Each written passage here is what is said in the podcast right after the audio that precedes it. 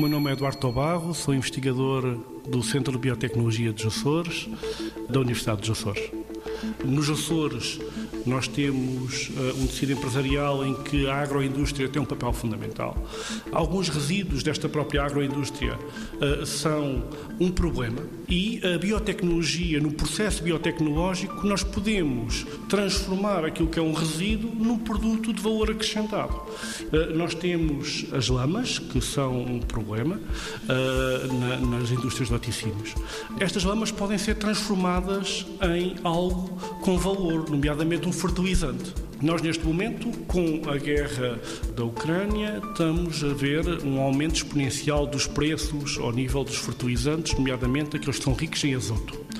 Estas lamas que saem das, de algumas das nossas uh, indústrias de vaticínios uh, são muito ricas em azoto. É claro que não podem ser aplicadas no solo, tal e qual como estão. Mas sendo transformadas, este azoto pode ser devolvido ao solo depois de ter sido transformado por um processo biotecnológico, ou seja, transformar aquelas lamas num composto com valor comercial.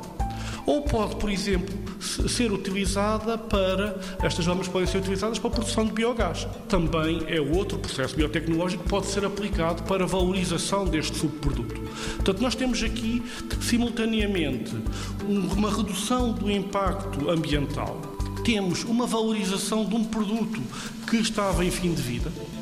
E depois temos, claro, com isto, um aumento da resiliência da empresa, porque aquilo que passou a ser um problema passou a ser uma mais-valia.